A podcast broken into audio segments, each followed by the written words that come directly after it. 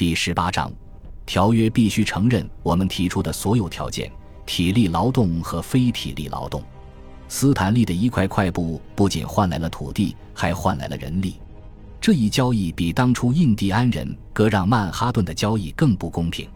究竟这片土地上存在的社会是什么样的，才能在其大多数居民浑然不知的时候，让斯坦利已经开始忙碌于给比利时国王圈地？这片土地上存在哪些社会群体呢？这个问题无法简单的作答，因为刚果河流域辽阔。如果我们将刚果河流域的地图放在欧洲地图上做一个比较的话，刚果河流域相当于从苏黎世到莫斯科，再到土耳其中部。其面积和密西西比河东部的美国领土相仿，虽然大多数地区属于热带雨林和热带稀疏草原，但也有不少覆盖着积雪和冰川的火山和山脉，有的山脉顶峰高度超过阿尔卑斯山。生活在这片辽阔土地上的群体，与这片土地上的地形地貌一样丰富多彩，其中有体制成熟、政府机构完备的庞大王国的公民。也有伊图里雨林中的比格米人，后者以人数很少的群体为单位生活在一起，没有首领，也没有正式的管理结构。那些庞大的王国首都在大城市，国土大都是热带稀树大草原，人们长途出行很方便；而在热带雨林，人行进其中，必须不停地挥刀从生长迅速的浓密丛林中砍出一条路来。这里的村寨一般都非常小，森林居民有时处于半流动状态。如果一群比格米人杀死了一头大象，那么在一两个星期里，大象倒下的这个地方就成为一个临时的吃喝场所，因为将整个村子搬到这里要比将死象搬到村子里容易。虽然一些刚果民族的人性格极好，但是将他们中的大多数人看作性本善的典范，你就错了。很多民族还实行奴隶制，有的民族在进行某些仪式时还有吃人的习惯。和世界上其他地方的人一样，他们也可能向其他家族或民族发动战争。在这个地方的传统战士中，士兵有时候用砍下的头颅或手的数量证明自己杀死了多少敌人。在这里，战争的残酷性和其他地方相比毫不逊色。在刚果河流域非常靠北的地区。这种做法在某些地方仍有残留，一些女性在传统成人仪式上要被强迫切除阴蒂，这种具有当地文化特点的成人礼非常残忍。和很多其他地方的原住民一样，刚果流域的居民已经学会了平衡生活与环境的关系。一些族群也在进行类似的生育控制，例如，夫妇在男人长期外出打猎期间。或者在女性哺乳时期就放弃性生活，他们发现草木或树皮中的一些物质可以用来引产或具有避孕作用。所有这些人口控制措施与远隔重洋的另一片广袤的热带雨林亚马孙盆地的人们使用的避孕措施有惊人的相似之处。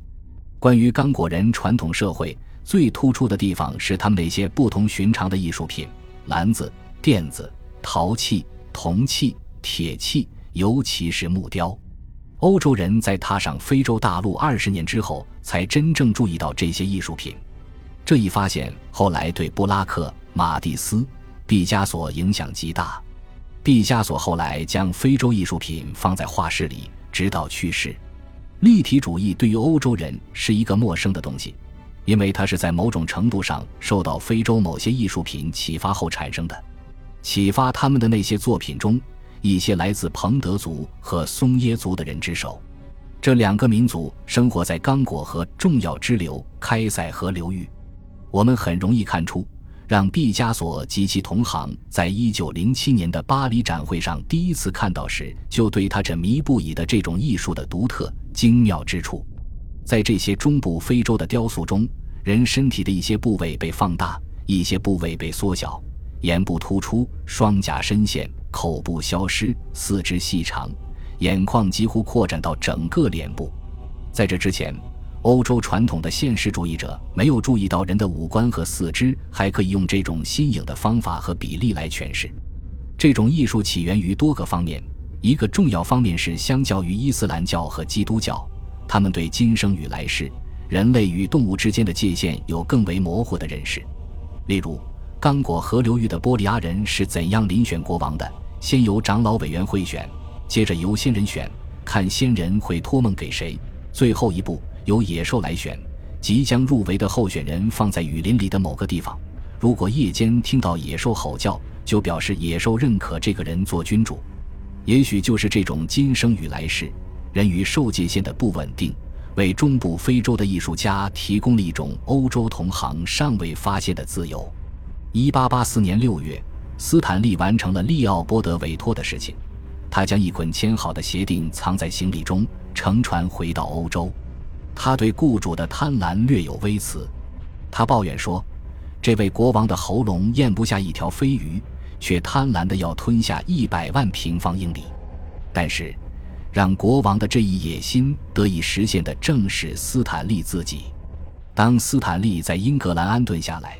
准备照例写一千来页的考察经历时，他发现这时候的欧洲已经觉醒，他意识到了非洲的重要性，